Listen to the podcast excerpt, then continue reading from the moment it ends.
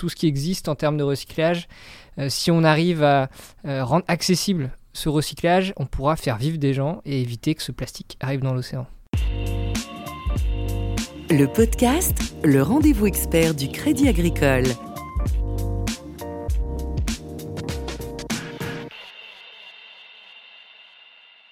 Bonjour à tous et bienvenue dans le podcast. Depuis 1950, 80% des déchets plastiques produits polluent terre et mer. Prise de conscience ces dernières années d'une pollution dans sa démesure jusque dans sa taille la plus insidieuse, le défi du recyclage plastique est avec le réchauffement climatique l'une des grandes préoccupations écologiques. Simon Bernard, bonjour. Bonjour. Vous êtes le cofondateur de Plastic Odyssey, une expédition maritime et terrestre dont l'objectif est de recycler les déchets plastiques avant qu'ils ne se retrouvent en mer. Racontez-nous un petit peu euh, ce projet, comment il est né, qu'est-ce qui va se passer euh, dès à présent? Alors à l'origine, moi je suis euh, officier de marine marchande. Donc j'ai navigué sur des gros navires de commerce, des porte-containers, des ferries autour du monde. Et forcément, quand on est passionné par l'océan, qu'on fait escale dans des endroits en Afrique, en Asie, on se rend compte qu'il y a du plastique partout sur les côtes qui se déverse dans l'océan. On n'en voit pas forcément en pleine mer, mais on en voit partout, à chaque fois qu'on fait escale. Et donc le déclic, il est venu euh, quand je faisais escale à Dakar. Mmh. Euh, au Sénégal. Au Sénégal. On est arrivé, on pouvait presque pas poser pied euh, sur la côte, il y a du plastique partout. Et à côté de ça, il y a des gens qui venaient nous voir, qui cherchaient des petits boulots pour survivre. Et c'est là où je me suis dit, avec tout ce qui existe en termes de recyclage, si on arrive à rendre accessible ce recyclage, on pourra faire vivre des gens et éviter que ce plastique arrive dans l'océan. Donc vous avez euh, conçu un, bateau qui euh, fonctionne aussi avec euh, à base de, plastique recyclé. Ah, c'est ça. Et donc à partir de ce constat, il y a une équipe qui s'est montée de quatre cofondateurs pour essayer de rendre accessibles ces solutions et de les partager en les embarquant sur un bateau. Hmm. Un bateau qui fait la démonstration des différentes étapes et notamment la dernière étape, donc quand on ne peut pas recycler le plastique, c'est d'en refaire du carburant. Ça, ça s'appelle la pyrolyse du plastique. La pyrolyse, c'était ça. Et donc, ce qu'on veut, c'est montrer à bord de ce bateau laboratoire différentes solutions pour faire des déchets une ressource, mm. transformer les déchets en ressources mm. grâce à des systèmes simples qui coûtent euh, pas cher, donc qui demandent peu d'investissement euh, et qui euh, sont sans brevet, donc accessibles au plus grand nombre pour permettre à des gens de créer leur petite entreprise du recyclage à l'échelle vraiment locale. Mm. Pour quel usage? À une échelle assez euh, low-tech, donc euh, à l'inverse des high-tech, des systèmes qui sont simples à construire, à réparer sur place. Dans ces pays où aujourd'hui on n'a pas de traitement des déchets, on peut faire deux choses. On peut faire euh, soit des nouveaux matériaux, donc on fait fondre le plastique pour en faire des objets assez basiques, simples, des matériaux de construction. Mmh. Donc ça peut être des briques, ça mmh. peut être des tuiles, des plaques, des tubes, des objets qui peuvent être directement revendus sur place. Hmm. Ça, c'est la première option. Donc, on refait des objets à partir du plastique. La deuxième option, c'est de faire du carburant. Du carburant euh, qui peut servir à alimenter des groupes électrogènes, puisqu'il y a une famille sur deux en Afrique qui n'a euh, pas accès à l'énergie, qui donc a un groupe électrogène, à alimenter des bateaux de pêche en énergie. Donc, il y a tout un derrière un panel d'utilisation, de, d'usage ouais. d'usage possible. Quand on écoute votre projet à la genèse, on peut se forcément à ce septième continent de plastique situé dans l'océan Pacifique. En fait, on oublie souvent que euh, la grande majorité des déchets plastiques dans les océans ne flottent non pas à la surface, mais ils se décomposent en nanoparticules. C'est ça, quand on parle de pollution plastique de l'océan, on a l'impression qu'il y a des îles de plastique qu'on va pouvoir ramasser à coups d'épuisette. Hmm. Euh, alors qu'en réalité, quand on regarde ce que c'est que le, septième continent en photo, c'est loin des photos qu'on peut voir dans les médias, qui sont plus là pour euh, faire prendre conscience, euh, marquer les esprits, mais c'est des photos qui sont prises sur les côtes. Donc en pleine mer, une fois que le plastique a été déversé dans l'océan, il se décompose. Il coule en grande partie, parce qu'il y a un certain nombre de types de plastique qui sont plus lourds que l'eau, donc il mm. coule. Et le reste, il se décompose et on ne sait pas vraiment où il est. C'est qu'aujourd'hui, les scientifiques savent combien à peu près de plastique a été mis dans l'océan, mm. environ 80 millions de tonnes. Mm. Par contre, quand on regarde à la surface de l'eau ce qui reste, on retrouve moins d'un pour cent. 0,2%. Donc on ne sait pas vraiment où est ce plastique. On sait juste qu'il est sûrement décomposé euh, au fond de l'eau, euh, dans le ventre des poissons, dans la chaîne alimentaire. Dans la chaîne alimentaire. On en a même retrouvé euh, dans l'eau de lacs de montagne Donc ça veut dire que les microplastiques sont suffisamment petits pour intégrer le cycle de l'eau, Hmm. se retrouver dans la neige. Donc ça veut dire qu'il a été vraiment dispersé partout. Il y a énormément de plastique dans l'eau, dans l'océan, mais pas sous forme récupérable. Ça c'est vraiment l'enjeu. Donc Mm. l'enjeu c'est pas d'aller essayer de filtrer l'eau puisque les plastiques sont trop petits, mais c'est vraiment de faire en sorte que les plastiques n'arrivent plus dans l'eau. ni dans la chaîne alimentaire, puisque on peut penser que depuis euh, 1950, euh, depuis euh, que euh, l'humanité produit euh, du plastique en grande quantité, du plastique se retrouve, comme vous le disiez, dans les fleuves, dans les océans, dans la chaîne alimentaire. Ça sous-entend que le plastique se retrouve aussi lui-même dans nos organismes, sans qu'on le sache vraiment à, à quelle échelle.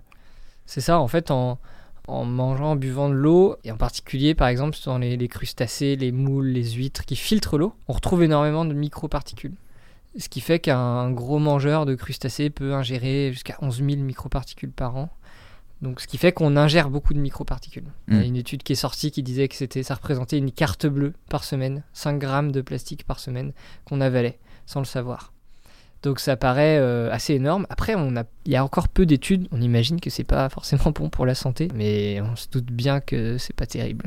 Quand vous parlez à vos amis, vos parents ou des inconnus comme moi, quels sont les conseils que vous leur donnez par rapport euh, à leurs usages et habitudes de consommation plastique, mis à part évidemment de la réduire?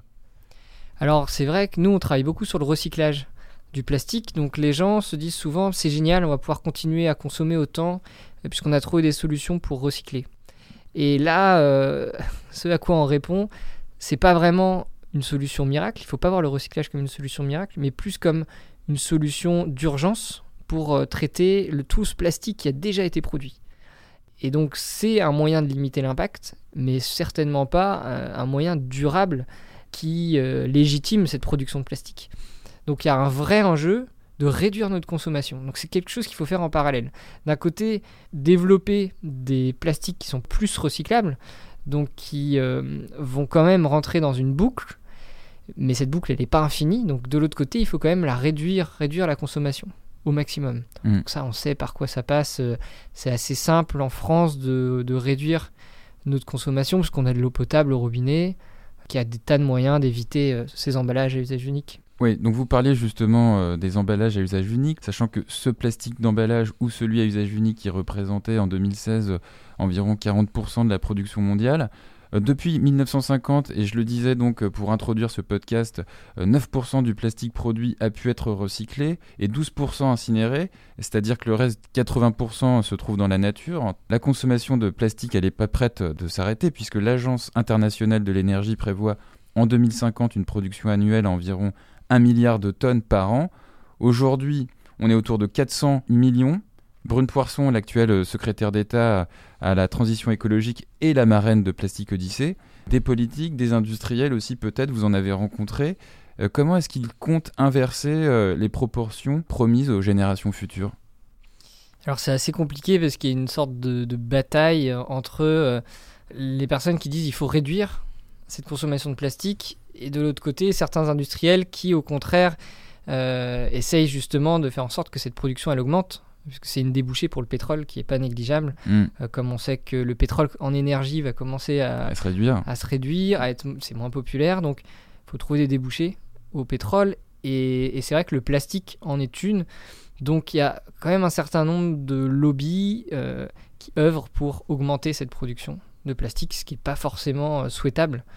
Euh, donc il faut réussir à, à se positionner pour euh, arriver à un, un mode de production et de consommation qui est le plus durable possible. Euh, Aujourd'hui, quand même, je pense que le projet de loi d'économie circulaire qui, qui est passé va permettre de réduire la consommation, d'améliorer la recyclabilité. Donc il y a un certain nombre d'actions, euh, euh, le retour à la consigne, euh, Consignes, ouais, mise en place de collecte, de consignes de tri, euh, éventuellement une baisse de la TVA sur le recyclage, production aussi d'emballage à partir de, de matières recyclées. Euh, Il y a aussi d'autres euh, solutions comme la, la production de plastique euh, biodégradable sur par exemple des résidus de, de canne à sucre. Alors ça, c'est une solution qui est assez complexe. Il faut s'en méfier un peu parce que Ah. en réalité, il n'y a pas vraiment de plastique biodégradable. En tout cas, pas dans les conditions naturelles. Hmm. Donc quand on parle de plastique compostable, par exemple, biodégradable, compostable, c'est toujours dans certaines conditions. La meilleure option, on va dire, c'est le plastique sur lequel on a marqué OK Compost Home. Ça veut dire qu'on peut le composter à la maison. En réalité, si on le met dans l'océan, il va pas se décomposer. Puisqu'il faut au moins 20 à 30 degrés pendant plusieurs jours, voire plusieurs mois. Et donc ça, c'est vraiment le, meilleur euh, des cas. et la majorité des plastiques biodégradables sont en fait biodégradables en compost industriel. Ça veut dire qu'il faut des conditions de température extrêmes, et si on le laisse dans la nature, il n'y a aucune chance pour qu'il se dégrade. Donc au contraire, ça va perturber la chaîne, la filière de recyclage, parce que si on retrouve du plastique biodégradable dans la chaîne de recyclage, on va avoir des produits à la fin qui se dégradent aussi un peu, donc qui sont de moins bonne qualité. Donc il faut vraiment réussir à réserver cet usage, pas à remplacer le plastique qu'on a par du plastique biodégradable, mais à réserver le biodégradable uniquement pour des usages bien spécifiques. Par exemple, un festival de musique, euh, on sait que tout le plastique euh, qui va être en contact avec la nourriture va être récupéré et amené en compost. Il n'y a pas de fuite dans la nature. Ça, c'est un usage euh, souhaitable. Donc quand on sait que ce plastique derrière ne peut pas se retrouver dans la nature et va vraiment être amené vers un compost, là, ça peut être intéressant. On parlait de supprimer l'usage de plastique à usage unique. Récemment, le président américain Donald Trump déclarait à des journalistes que ce n'était pas une priorité en évoquant les pailles. Euh, la résolution de la pollution plastique, tout comme le réchauffement climatique, elle passe par des accords mondiaux. Est-ce qu'on se parle entre ONG euh, du monde pour coordonner ces efforts ou chacun fait ce qu'il peut de son côté? Alors je dirais que chacun a un peu ses actions et son cheval de bataille. Euh, après, bien sûr, il y a pas mal de collaborations et on se retrouve souvent sur euh, des discussions, des conférences, euh, des groupes de travaux. Donc, on se parle et c'est vrai que chacun a un peu son axe. Certaines sont très radicales et ne veulent pas du tout entendre parler du recyclage. D'autres, au contraire, vont pas forcément parler de la réduction. Donc, je pense que c'est l'ensemble des acteurs qui vont faire que on va réussir à avoir toutes ces solutions-là en place et, un équilibre qui va se créer. Avec une coordination, j'imagine, euh, internationale de la part des, États aussi C'est ça qui est compliqué à mettre en place. Parce qu'il y a beaucoup de projets, beaucoup d'initiatives. Il faut réussir à les coordonner et c'est pas toujours évident. Mmh, beaucoup d'intérêts divergents aussi. Aussi, et parfois euh, pas mal de lobbies derrière, donc qui peuvent euh, aller dans des sens différents. Donc des personnes qui peuvent pas travailler ensemble parce que justement ils n'ont pas les mêmes messages à faire passer. nous par exemple, on, euh, on, essaye de vraiment euh, ne, pas être associé au nettoyage de l'océan.